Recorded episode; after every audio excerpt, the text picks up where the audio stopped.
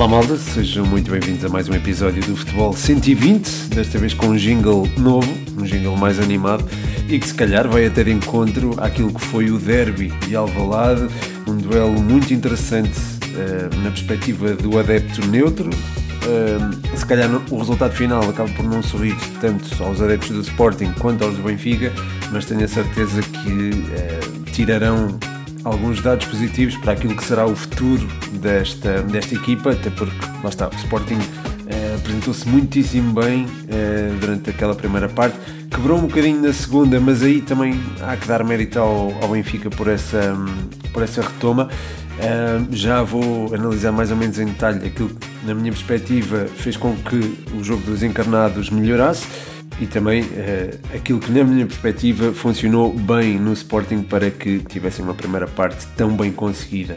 Houve vários elementos em destaque, a meu ver, e vou também falar de cada um deles. Um, mas uh, quanto ao jogo em si, eu acho que pode-se dizer que o jogo terminou 2-2 e o vencedor foi o futebol.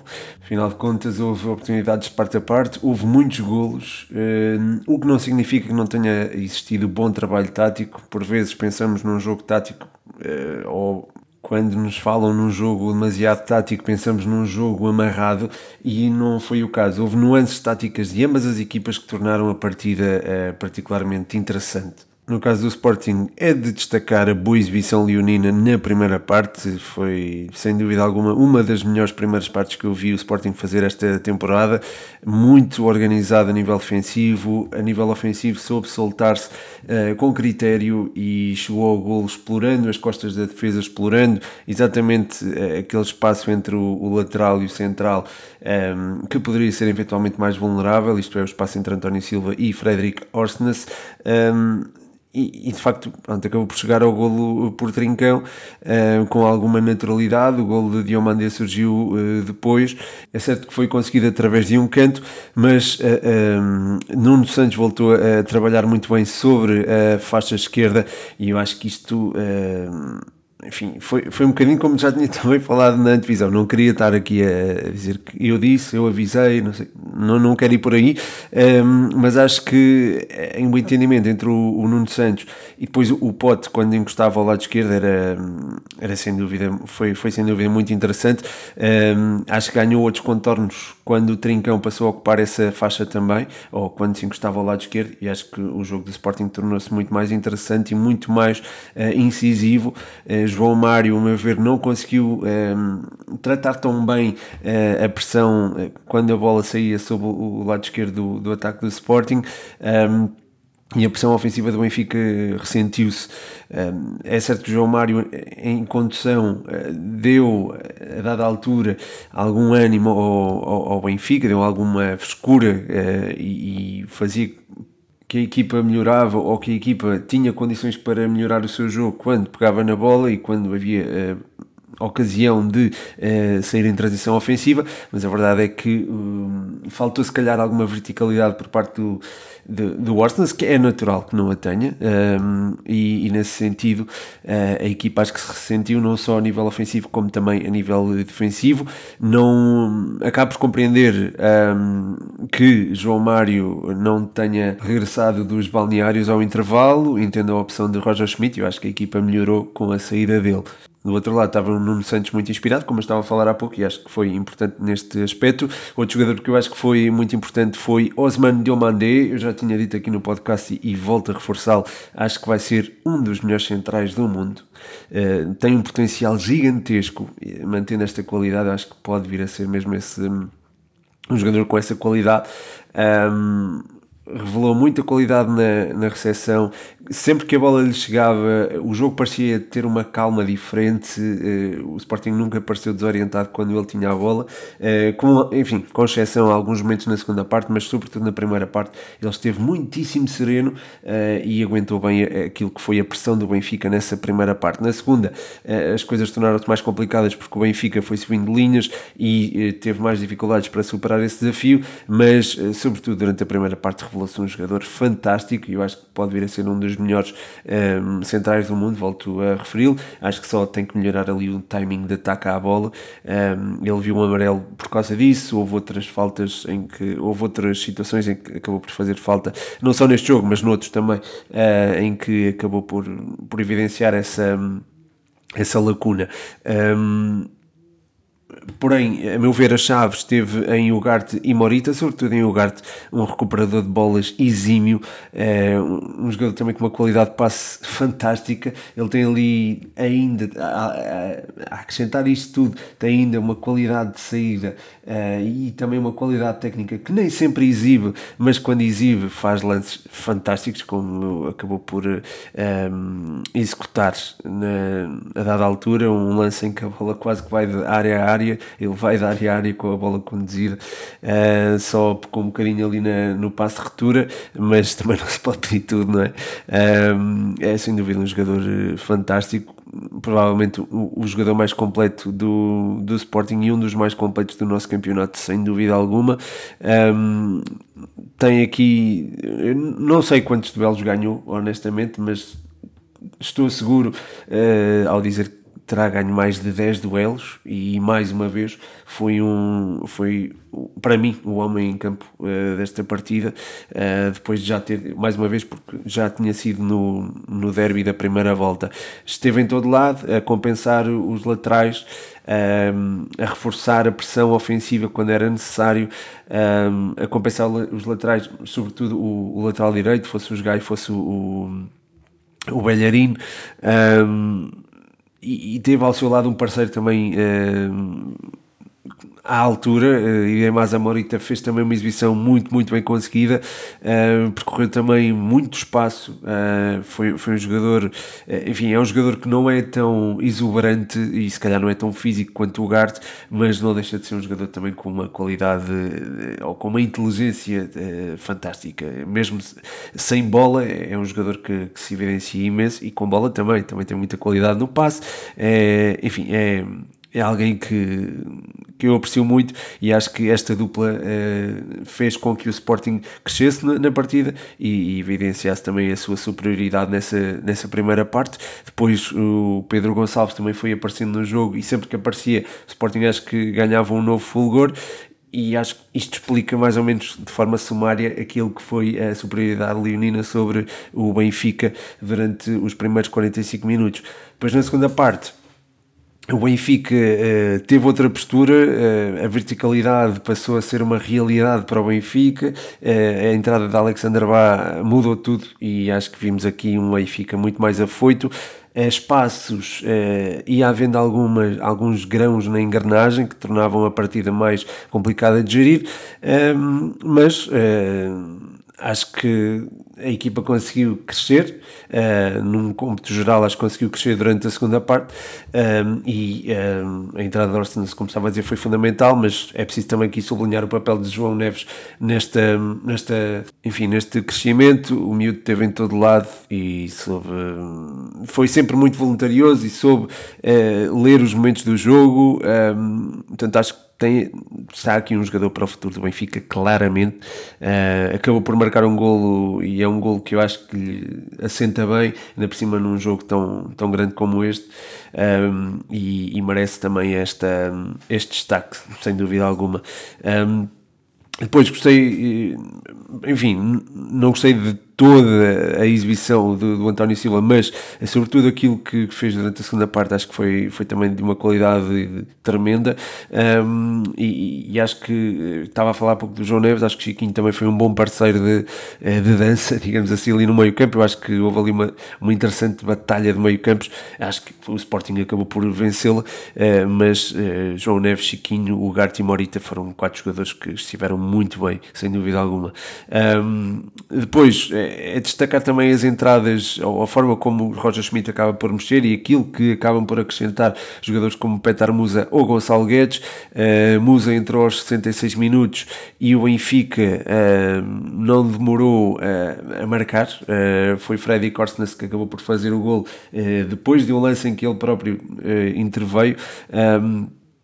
Uh, mas uh, Petar Musa, ou, a presença do Petar Musa exigiu uh, outro trabalho por parte da defensiva do Sporting. E isso ficou evidente no gol. Orsnes apareceu completamente sozinho e acabou por finalizar para dentro da, da baliza, fez o 2-1 e o jogo ganhou aqui uma, enfim, uma, um salero diferente. Entrou num, numa altura em que tudo parecia possível, o Benfica podia tornar-se campeão, o Sporting também podia fazer o 3-1 enfim, este gol veio uh, dar muita emoção ao derby uh, e, e, pronto, o Benfica conseguiu eh, lidar bem com isto. Um, Gonçalo Guedes foi também aparecendo paulatinamente na partida. Um, Florentino entrou para dar algum equilíbrio e acho que conseguiu fazê-lo uh, face ao desgaste de Chiquinho. Um, quanto a, a, às mexidas do Sporting, eu acho que Ruben Amorim acabou por ser, enfim, algo conservador ao trocar Trincão por Mateus Reis, a meu ver. Uh, podia já ter colocado aí Artur Gomes, a meu ver. Um, e, e, se calhar o Sporting podia ter outra, outra exposição no terreno, outra pressão ofensiva. Um, Hector Belharino por jogar, eu acho que fez todo o sentido, uh, mas acho que Mateus Reis podia ter entrado um bocadinho mais tarde, uh, até pelo, pelo desgaste que pronto, podia eventualmente uh, que os jogadores do Benfica podiam eventualmente ter e a superioridade que isso podia gerar.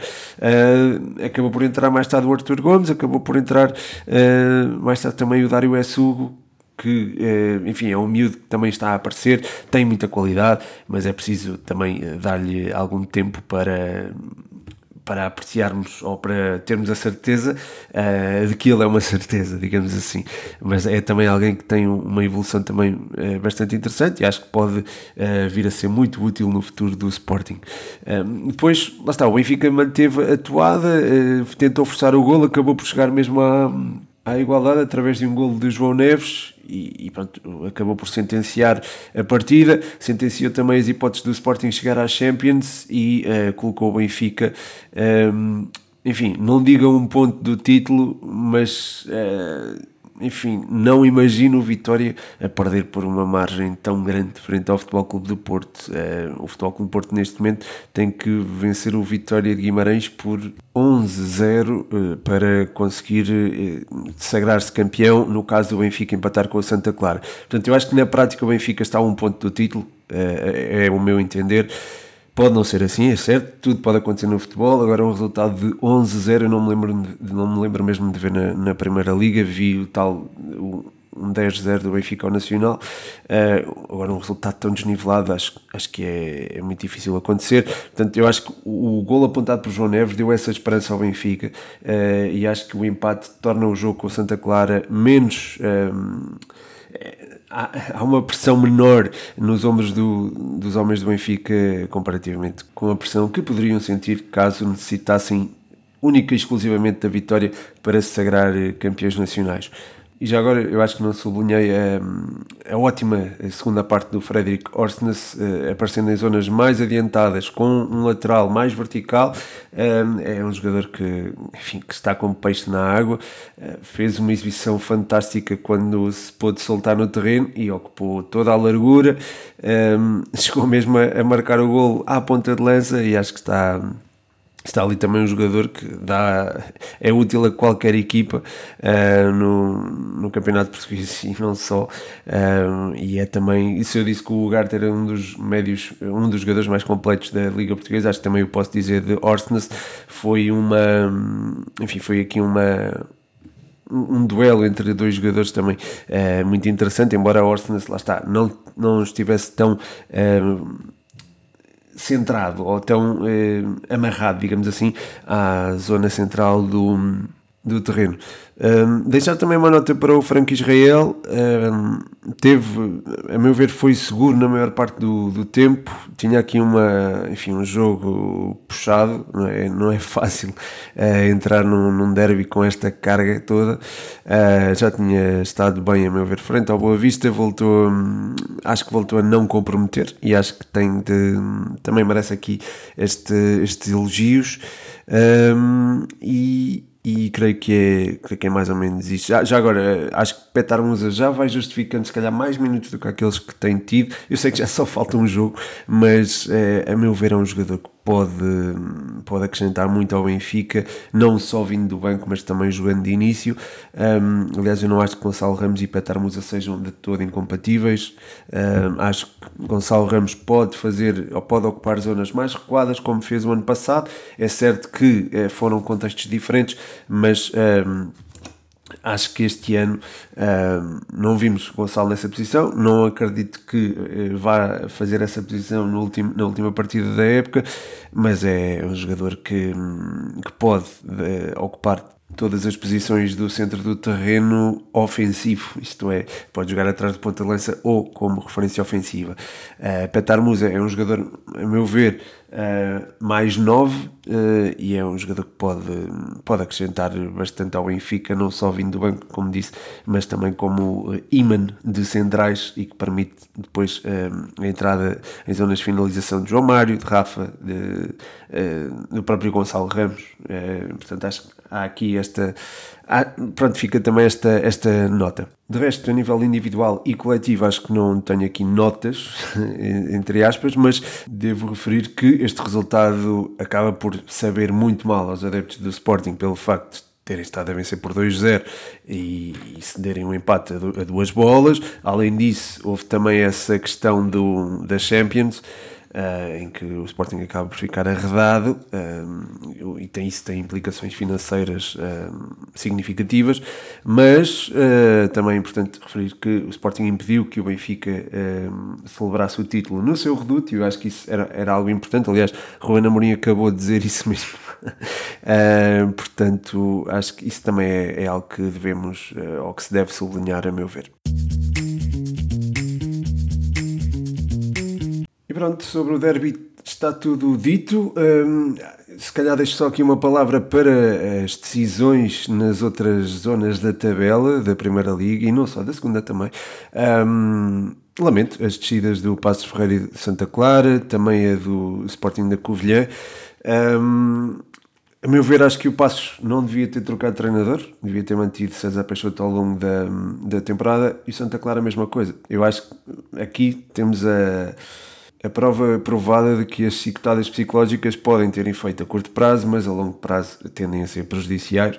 Uh, César Peixoto voltou ao comando do Passos Ferreira e a equipa fez uma segunda volta fantástica.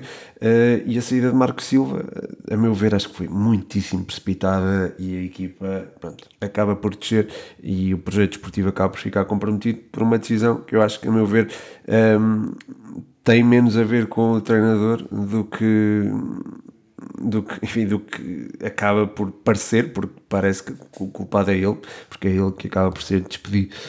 Um, portanto, a, a, queria, queria deixar esta nota em relação a esta, estas, estas descidas. Um, no, na segunda liga, dar os parabéns ao Farense, que carimbou também a subida de divisão e vai voltar ao, ao escalão principal. É sempre bom termos várias equipas do, do Algarve, ter várias regi regiões representadas. Vamos perder, entre aspas, os Açores uh, para termos o, o Algarve. Um, o Estrela da Amadora irá disputar o, o playoff de acesso à Primeira Liga frente ao Marítimo. Sobre este playoff é importante dizer que até agora, as equipas da segunda liga superiorizaram-se sempre às da primeira, porém, hum, também é justo referir que o Estrela da Amadora esteve a lutar pelos lugares cimeiros, pelos dois primeiros lugares, e acaba aqui com um amargo de boca ao perder frente ao Nacional da Madeira, ao ter aqui uma sequência de resultados menos positiva, eh, duas derrotas e um empate nas últimas três partidas, hum, uma derrota enfim, frente ao campeão da, da segunda liga, eh, que foi pesada, 4-2, não é? Uh, depois um empate a uh, duas bolas frente ao Trofense uh, após um gol sofrido aos 94 minutos um, e, e, lá está agora a derrota com o Nacional também depois de ter sofrido um gol tardio, foi nos últimos 10 minutos e isto terá certamente consequências anímicas, eh, até porque contrasta se calhar com aquilo que tem sido feito pelo Marítimo, conseguiu uma vitória aos 90 mais 5 frente ao Vizela, eh, um golo de Cláudio Wink deu, deu o playoff ou garantiu o playoff ao Marítimo, eh, que é uma equipa, lá está, ao contrário daquilo que vimos do Passos e da, do Santa Clara, é uma equipa minimamente feliz, no sentido em que tem conseguido resultados interessantes e é uma equipa muito importante também, tem conseguido um, usar o fator casa a seu favor. Uh, é certo que empatou com o Rio Ave e perdeu com o Vitória antes desta vitória sobre o, o Vizela, mas eu acho que deve muito ao fator casa esta, esta qualificação para o playoff ou evitar a, a, descida direta, porque o Marítimo venceu dois dos principais rivais, no caso o Passos de Ferreira e o Santa Clara, precisamente em casa, venceu ainda o Boa Vista por 4-2 também em casa, o Vizela a mesma coisa, ou seja, angariou aqui 12 pontos um, dos 26 que tem um, nos últimos, isto foi nos últimos cerca de um mês e meio, dois meses, portanto, só com quatro vitórias. Um, as restantes vitórias uh, foram, enfim, frente a Marítimo uh, e pronto, uma vitória se calhar mais fora da caixa frente ao Sporting, uh, olhando para aquilo que o Marítimo tinha registado em termos de, de, de três pontos. Um, portanto, somando isto tudo, dá um total de 18 pontos. Se acrescentarmos os 5 dos empates conseguidos, uh, dá uh, 23, sobram 3, que foi a vitória fora de casa frente ao Passo de Ferreira. Portanto, o fator casa é muito importante para o Marítimo. Jogando a segunda mão em casa no playoff, acho que enfim, poderá dar-lhe uma vantagem interessante, mas hum, enfim, não consigo arriscar um vencedor deste playoff, porque acho que vai ser bastante interessante, embora eu acho que animicamente o Marítimo parta com alguma vantagem. E pronto, chegou ao fim mais um episódio do Futebol 120. Quero agradecer o vosso feedback do último episódio, foi muito bom. E não só agradeço, como até peço que deem novo feedback sobre este episódio, aqui um bocadinho mais curto, embora, é, enfim, incidindo só sobre praticamente um tema. E é isso, espero que tenham gostado, malta. Muito obrigado por estarem desse lado, por ouvirem até ao fim. Deixo-vos um grande, grande abraço. O meu nome é Pedro Machado e este foi mais um episódio do Futebol 120.